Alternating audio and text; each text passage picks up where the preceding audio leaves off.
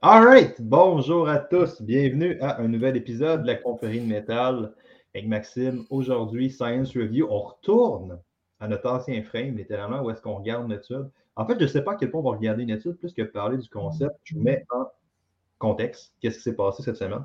J'avais une nouvelle cliente, on jase, puis euh, la, la, cliente est infirmière.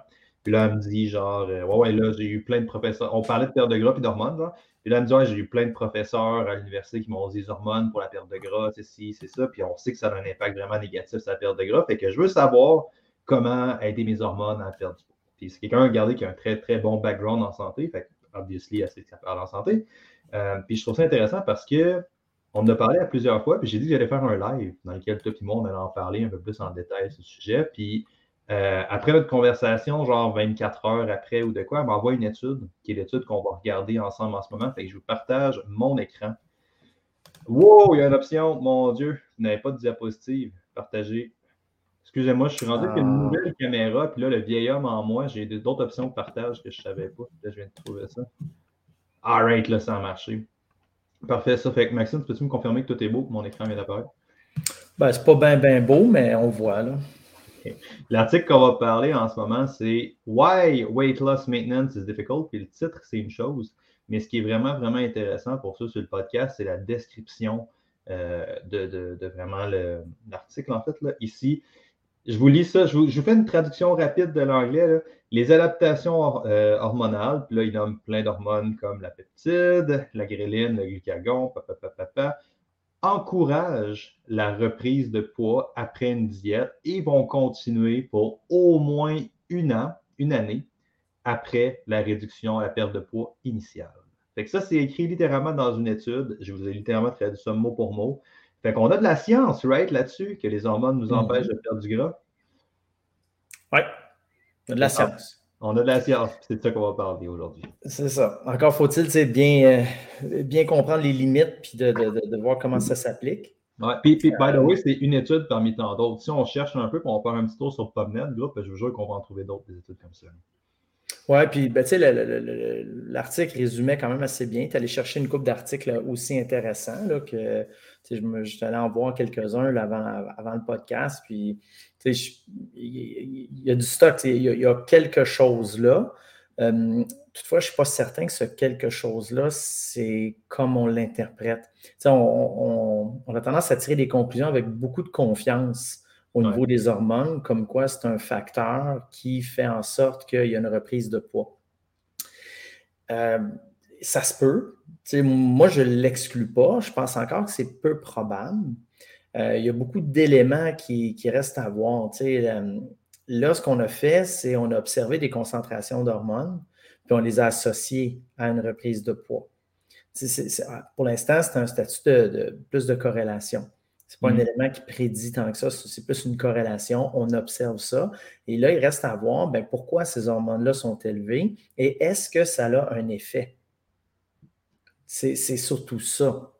si tu regardes, ben, pourquoi les valeurs de gréline euh, vont augmenter, pourquoi on reste, par exemple, avec des taux suppressés d'autres euh, hormones qui régulent l'appétit, ça, c'est la question intéressante.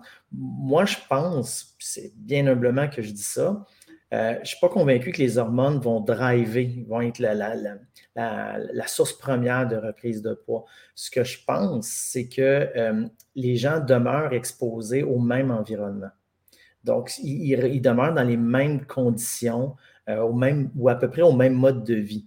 Et c'est ce que ces articles-là, qui sont bien faits, malheureusement, n'explorent pas. Non, non, pas, on n'a pas d'idée de est-ce que l'individu est revenu exactement dans ces mêmes patterns, ce qui fait en sorte qu'il y a une réponse hormonale qui est tout à fait normale en lien avec ces patterns.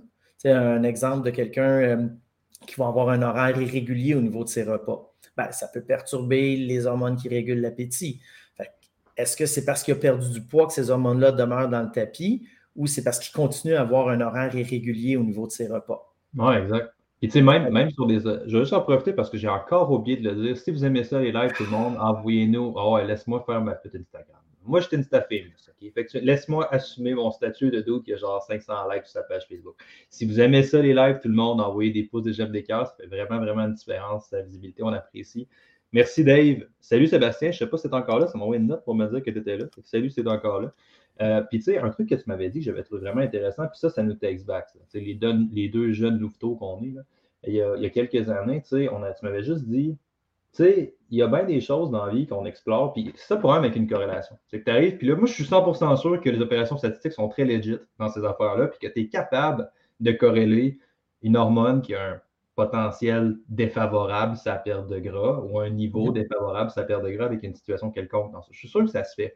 Le problème, c'est que ta corrélation, elle ne dit pas de quel bord que le lien y est. Dans le sens que tu arrives et tu dis, mettons, prends quelque chose comme l'insuline qui est. Euh, c'était le glucagon, excuse, qui sortait positif. En tout cas, bref, une hormone qui régule l'énergie quelconque sortait positive dans l'étude qui était là, disant, oh mon Dieu, ce, niveau-là est inquiétant, c'est probablement ça qui explique un une reprise de poids. Puis tu arrives à une étape où tu es genre, oui, mais si c'était l'autre bord, si c'était des apports énergétiques élevés qui faisaient que les niveaux de, glucagon montent, ce qui est sa fucking job, right? De monter si les apports montent. Mais, c'est ça. Tu as une réponse hormonale qui va fluctuer en fonction d'un apport ou d'un. Ouais. C'est ça, c'est comme tu le soulignes, la corrélation, elle n'indique pas ça. Puis c'est pas, c'est pas que je veux m'obstiner en disant non, non, non, les hormones, c'est pas important. Ben, tout le monde comprend ça, Maxime. Je pense qu'on va recevoir plein de courriels de haine. Vous connaissez, vous connaissez la façon. Si vous n'êtes pas d'accord avec ce qu'on dit, écrivez à Maxime, faites part de votre mécontentement. Ça va être parfait. On est comme ça. Fait que, euh, fait que c'est ça. Fait que, c'est, juste qu'on ne sait pas vraiment le lien. C'est, ça qui est fâchant. Puis c'est, ça qui rend difficile l'analyse. Puis moi, ce qui me dérange un petit peu là-dedans, c'est que c'est un peu l'attitude fataliste euh, que, les gens vont avoir en lisant ça. Ils vont dire Ah, ben, je suis condamné, je suis fait, c'est mes hormones, puis ils n'investigueront pas plus loin. C'est là que ça devient intéressant. C'est sûr qu'il y a quelque chose avec les hormones. Écoute, ça n'a pas le choix. Si elles ne sont pas là, tu ne vis pas. Fait qu'il y, a, il y a quelque chose. Est-ce que c'est causal? Ça, c'est une autre histoire. Puis malheureusement, on est, je trouve qu'on conclut des fois en lien avec les hormones avec certitude, alors qu'il y a des variables qui ont une influence importante qu'on n'est pas en mesure de mesurer avec précision. on va dire Ah non, on a contrôlé pour les apports nutritionnels. Fait que c'est pas ça qui est le facteur. Fait mettons, tu as, un article qui dit On a remarqué que l'insuline puis la leptine, euh, c'était associé, ça, restait des valeurs démesurées, disproportionnelles, une fois que la perte de poids était arrivée. Puis on suppose que c'est ça qui drive la reprise de poids. OK?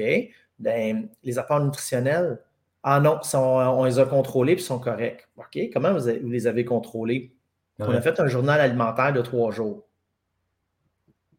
Ah, OK. fait un C'est quoi la précision d'un journal alimentaire de trois jours? Tu sais, puis tu as tout un aspect, puis je ne veux pas rentrer dans la stigmatisation, mais tu as un aspect, euh, je, je, vais tomber dans, je ne veux pas tomber dans la stigmatisation, mais je vais tomber dans la stigmatisation. Ben, c'est ça. Je vais, y aller avec un stéréotype. Un homme sage. Un homme sage, vas-y.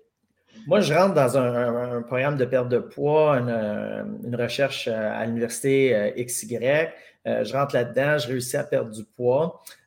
tout va bien. Un an après, on, on me remesure, puis j'ai repris le poids perdu. Moi, est-ce que je vais remplir un journal alimentaire qui reflète ce que je mange? Si jamais j'ai recommencé à manger plus qu'avant ou je, suis retombé dans des patterns euh, qui ne sont pas associés à euh, un idéal social? je pourrais ressentir de la culpabilité, puis je pourrais dire, je ne mettrai pas ça. C'est juste un exemple d'un biais qu'il peut avoir. Fait que tu te ramasses à avoir un contrôle qui n'est pas très bon d'une variable super importante. Mais tu sais, même, même, euh, faut que j'arrête de mettre mes mains de même parce que je bloque mon micro, mais tu sais, même une variable comme la désirabilité sociale, nos shit, que ça influence les résultats. On sait que ça change toutes les affaires de oups, je me suis assis, j'ai l'air plus petit. Euh, la désirabilité sociale, oui, c'est ça. c'est oui, ça change les résultats. On sait que les gens vont tout le temps under-reporter leurs apports, mais tu sais, encore pire que ça, je pense que c'est à la mesure. Quelque chose comme un journal alimentaire, ça sous-entend que la personne a quantifié comme du monde. Ce qui n'est pas le cas, right? Je ne rappelle pas du chiffre exact, mais je pense que l'humain moyen sous-estime ses apports de 40% 40 ben, ça varie. Mais pour sûr, tu as plusieurs centaines de calories de variabilité. Oui, exact, c'est ça. Avec ça. Fait, tu te ramasses à avoir une mesure super précise d'une hormone, une mesure quand même, des fois super précise de la composition corporelle, mais tu as une mesure hyper imparfaite pour la dépense énergétique, puis hyper imparfaite pour les apports. C'est là que je trouve que ça manque de nuances. Puis moi, je trouve ça dommage parce que parce qu'on ne souligne pas ce biais-là. On, souvent, on, prend pour acquis que c'est Ah non, on l'a contrôlé, donc c'est pas ça. Moi, ça, me lève, en tout cas, c'est un drapeau rouge. C'est un red flag. pour moi, c'est clair dans une étude où tu ne parles pas des limites. Puis tu ne dis pas, ben ça, ça se peut. Tu sais, euh, je, je, vais, je vais aller vraiment dans. On va exagérer, mais mettons que, écoute, les plastiques, ça cause un dérèglement hormonal. OK? Là, tu as quelqu'un qui perd du poids, qui a encore toujours les mêmes Tupperware, pour ne pas faire de la pub pour Tupperware, mais il a les mêmes Tupperware. Ça fait deux ans, il a les mêmes Tupperware. Fait qu'il est exposé encore aux mêmes particules de microplastique, aux différents produits chimiques qu'il y a dans le plastique. Ça se fait que ce soit ça qui perturbe ses hormones. Est-ce que c'est associé à sa perte de poids? Puis est-ce que c'est ça qui drive sa reprise de poids? Bien, peut-être pas parce que c'était quelque chose de constant. Ouais. Sans être une plug shame pour Tupperware, mettons, euh, tu t'en vas où avec ça? Ben, c'est parce qu'il y a tellement. quand on parle d'hormones, c'est toujours des certitudes que les gens retiennent. Puis c'est pas ça que la science dit. la science va dire, ben il y a des associations, euh, c'est probable que si, que ça, mais il y a tellement de choses, surtout lorsqu'on parle d'interaction avec l'environnement, il y a tellement de choses qui sont difficiles à mesurer qui dépendent certaines de l'individu, d'autres qui n'ont rien à voir avec l'individu. Tu sais, ta job, ben ça se peut que ta job te prédispose à prendre du poids. Ça se peut. Tu ça se peut que tu sois dans un environnement qui favorise un apport calorique plus important, puis qui euh, te contraigne à dépenser moins de calories. Fait que si tu rentres dans un projet de recherche où on observe la perte de poids, tu viens modifier cet environnement-là parce que tu ajoutes la composante je fais partie d'un projet de recherche. Good. Tu rentres là-dedans, tu perds du poids, ça va bien. Tu ressors du projet de recherche, tu retournes dans ton environnement de travail euh, qui était propice, qui était obésogénique, tu reprends le poids. Puis on regarde, ben, tes hormones sont restées dans le tapis. Ben oui, mais tu es revenu dans le même environnement qu'avant. Puis dans cet environnement-là, tu avais cette réponse hormonale-là. Puis tu sais, exact, même quand on tombe sur quelque chose de très, très validé en perte de gras, genre tu as un ralentissement du métabolisme en diète. 100 c'est quelque chose qui existe. On observe un ralentissement de 10 calories. c'est 10 Ouais, mettons, mettons allons-y avec 10% de ton métabolisme, un jeûne complet, puis c'est plus que 24 heures, me semble. C'est genre un 48 ou un affaire de même. Fait que, admettons, là, on, fait que, et juste pour mathématiquement parler, prenez un pourcentage de 10, admettons qu'on se dit 5. Tu as un ralentissement de 5 de ton métabolisme en restriction énergétique. Fair enough, c'est réalistiquement surestimé, mais on roule avec ça, tu as 5 mhm. euh, À quel point est-ce que ce 5 %-là impacte réellement les choses? Parce que c'est sûr que si tu fais une étude ou tu fais quoi que ce soit pour dire ce phénomène-là existe, tu vas, tu vas trouver son existence, on sait qu'il existe. Par contre, son impact réel dans le portrait général, la reprise de poids ou la perte de poids, très, très, très minime, right? C'est pas là que tu vas mettre ton emphase. Puis, tu sais, c'est un peu la même affaire lorsque tu parles d'adaptation métabolique, euh, des, des, adaptations hormonales après une perte de gras. Tu es comme, ouais, c'est des trucs qui existent. À cette heure, comment est-ce que ces choses-là se répercutent réellement?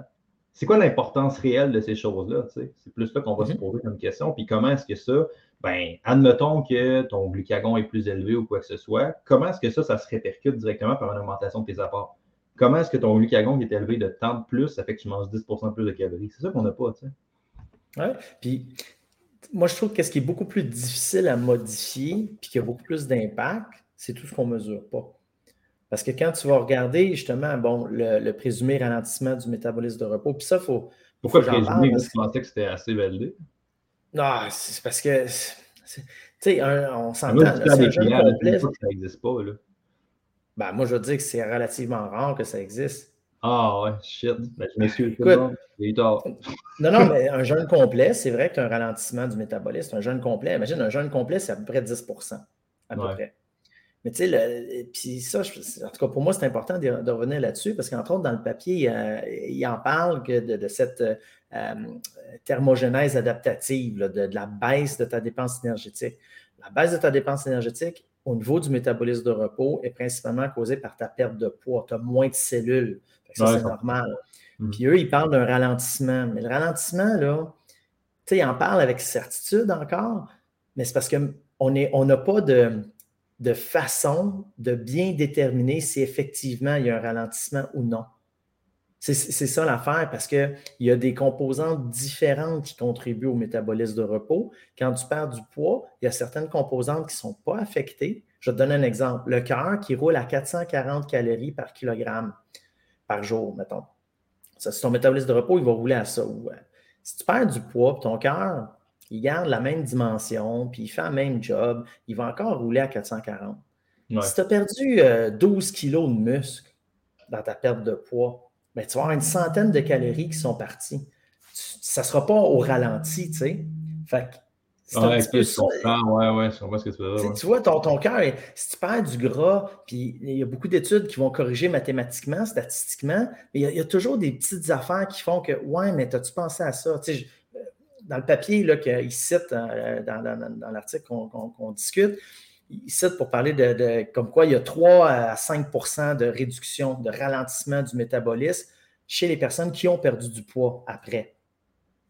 Quand tu regardes ça, là, il n'y a pas de différence statistique, mettons, dans la perte de masse maigre, dans le changement de masse maigre. La masse grasse, ça a changé. Puis après ça, tu regardes la variabilité de la mesure de métabolisme de repos tu te rends compte qu'ils ont peut-être une différence statistique, mais cliniquement, euh, si ce n'était pas le même technicien qui faisait le test, ça se peut que tu aies cette différence-là. Fait que, à ce moment-là, oui, il dit que c'est possible qu'il y ait une différence, que c'est possible qu'il y ait un effet.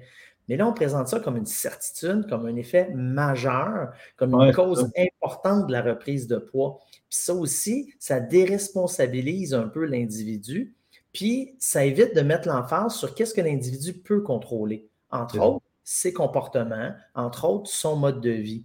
Ce n'est pas de, blâmer la personne, c'est juste de, écoute, si ton métabolisme est ralenti, ben, si on parle d'une drop de 10 là, ben, c'est une centaine de calories par jour. Fait que si tu vas promener ton chien, tu viens, de corriger la situation. Mais vois-tu, un, affaire que je pensais pas, moi je pensais que c'était quelque chose qui avait été relativement établi dans la littérature. Ça, tu me prends un peu par surprise, mais un, métabolisme de repos ralenti ou un hypermétabolisme, il n'y a pas de façon où on s'entend pour l'exprimer. Ouais. on a parlé de l'étude de The Biggest Loser. L'étude de Biggest Loser, ils ont développé une équation. de là, right? Toute l'affaire du métabolisme ralenti vient en grosse majorité de cette étude-là. Ben, récemment, oui, mais sinon, ça vient du, euh, des études du laboratoire de Carnegie puis de Minnesota Starvation Study.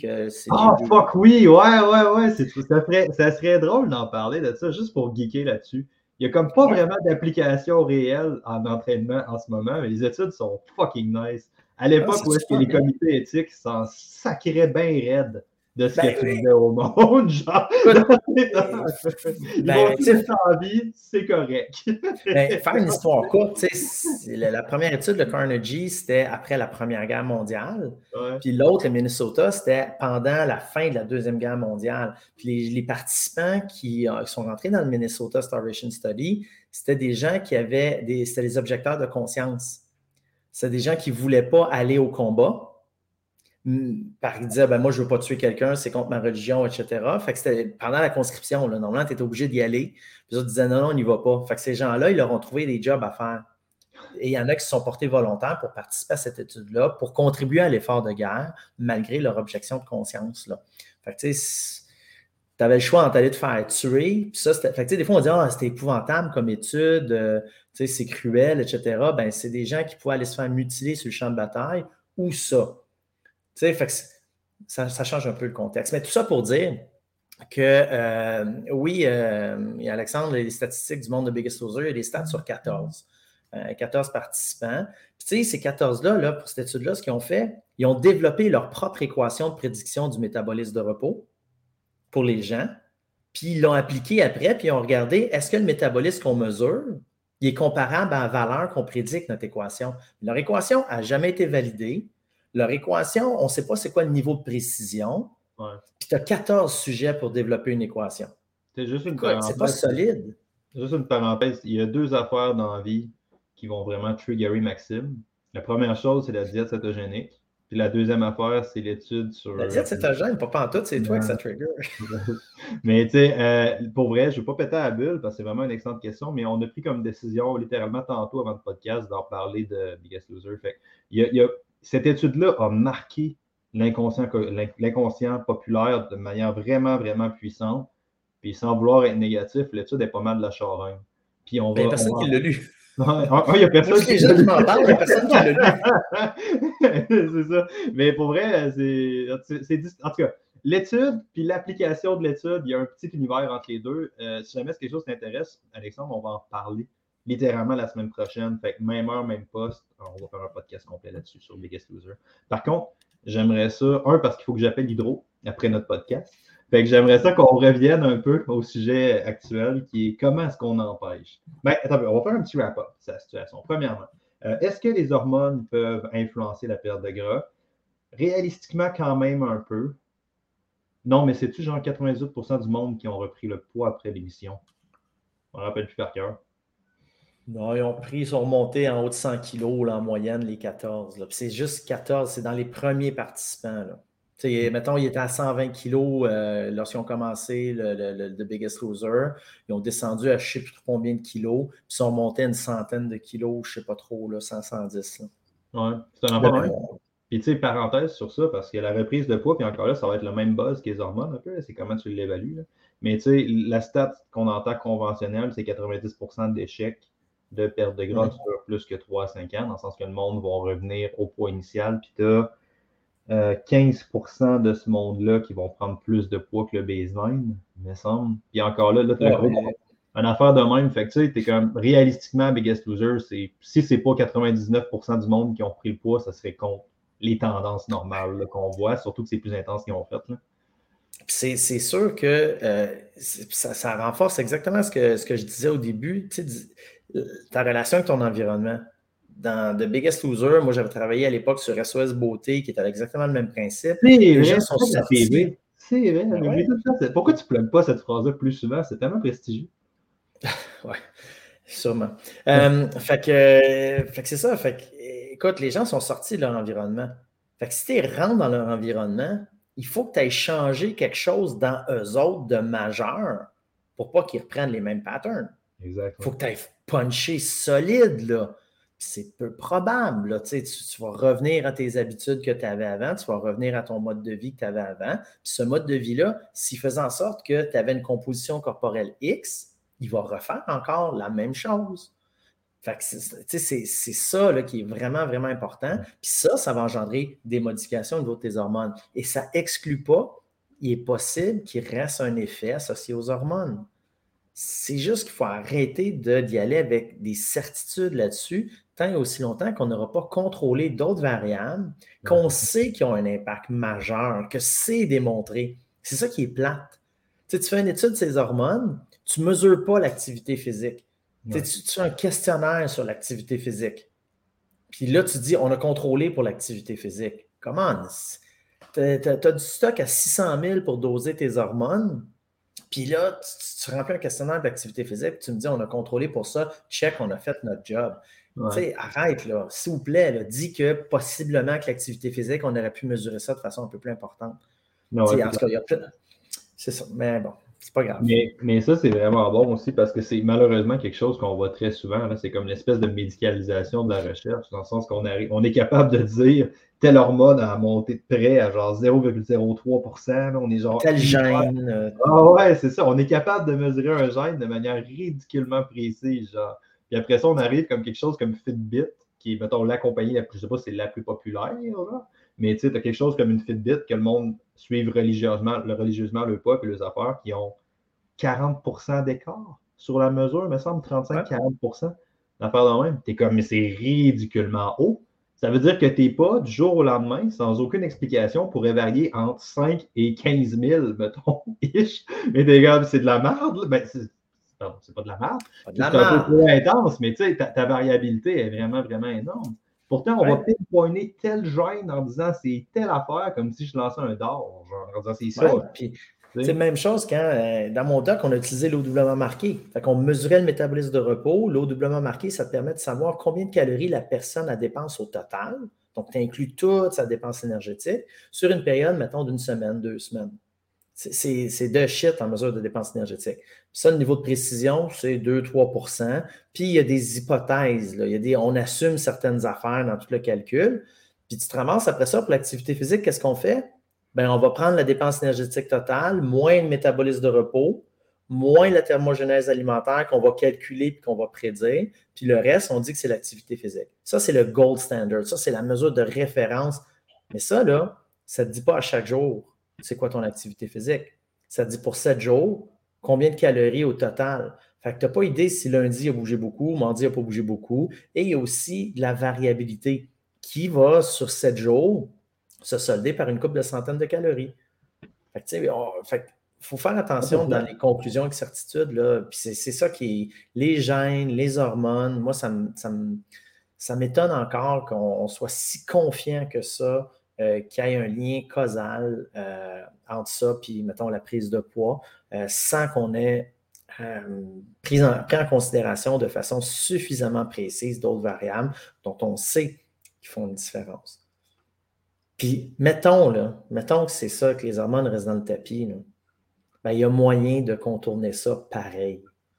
si tes hormones sont dans le tapis, puis tu es sur une île déserte, puis il n'y a pas de bouffe, ben, tu vas en perdre du poids. Ça va juste être souffrant encore plus parce que ton corps va t'envoyer des signaux. Fait ça ne veut pas dire que c'est ça qu'il faut faire, mais c'est pas inévitable. C'est que ton, ton environnement peut arriver à te contraindre de façon suffisamment importante pour supplanter l'effet hormonal. Je ne dis pas qu'il faut enfermer tout le monde pour perdre du poids. Ce n'est pas, pas ça. Mais c'est juste dire, on sous-estime la puissance de l'environnement on banalise la puissance de l'environnement, puis on va vraiment mousser certains éléments, comme les gènes, les hormones, comme étant des, dictateurs de la gestion du poids. Mais tu sais, pour tricoter, ben, en fait, je ne sais pas à quel point c'est moussé plus que c'est marketé, dans le sens que ça fait tellement une belle plug après ça pour prendre ton programme de suivi en ligne ou prendre ton programme d'entraînement ou ton plan alimentaire. C'est genre, voici le problème, moi j'ai la solution, j'ai ici. Mais tu sais, juste pour tricoter ça d'une manière vraiment, vraiment précise, c'est genre, est-ce qu'il y a un impact des hormones sur. Là, on a une de sa reprise de poids, mais même sur la perte de poids potentiellement.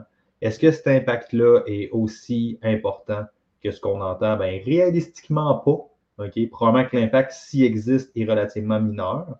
Et la deuxième affaire, c'est que même si c'est quelque chose qui existe, à quel point cette variable-là est, contrôlable? Dans le sens, puis même si elle l'était, genre, à quel point est-ce que c'est là que tu veux mettre tes efforts? Versus traquer. Tu sais, on voit ça tout le temps en perte de gras. Tu arrives à l'étape où c'est genre, la personne a perdu 30 livres. Puis après ça, elle fait son régime, puis là, elle passe, man, puis elle sue, là, puis elle roche au fond. Là, puis après ça, elle atteint sa cible, tout le monde, il fait des high five, good job, t'es dans le du gym.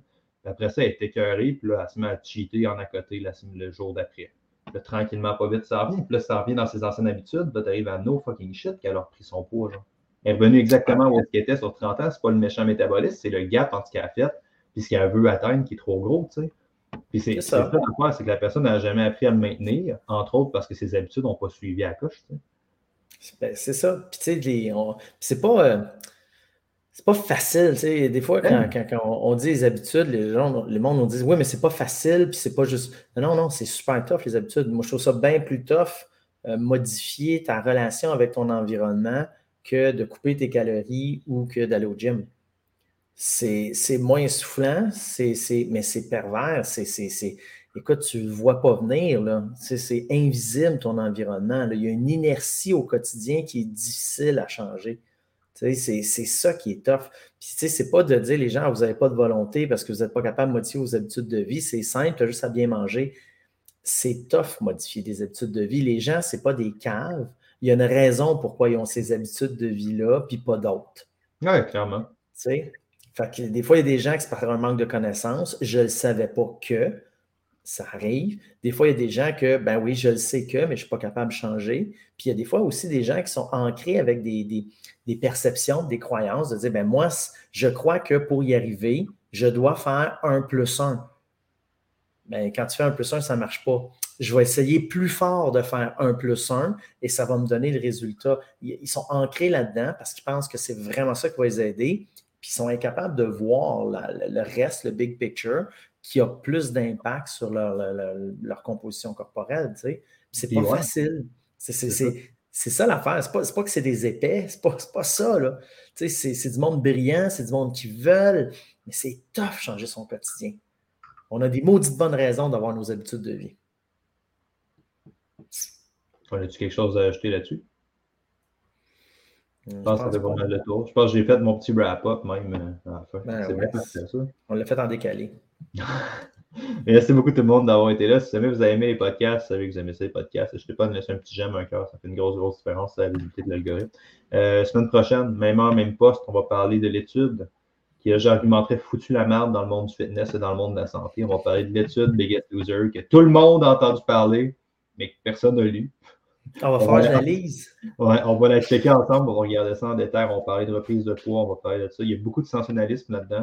Puis malheureusement, il y a peut-être peut-être pas beaucoup de choses pour backer ça en arrière. On s'en parle la semaine prochaine, tout le monde. que je vous laisse là-dessus. Si vous avez aimé, puis vous écoutez sur peu importe l'application, Anchor ou Spotify. Je suis rendu sur Spotify. Sur Spotify. Quel point c'est là? Je ne savais même pas que j'y étais.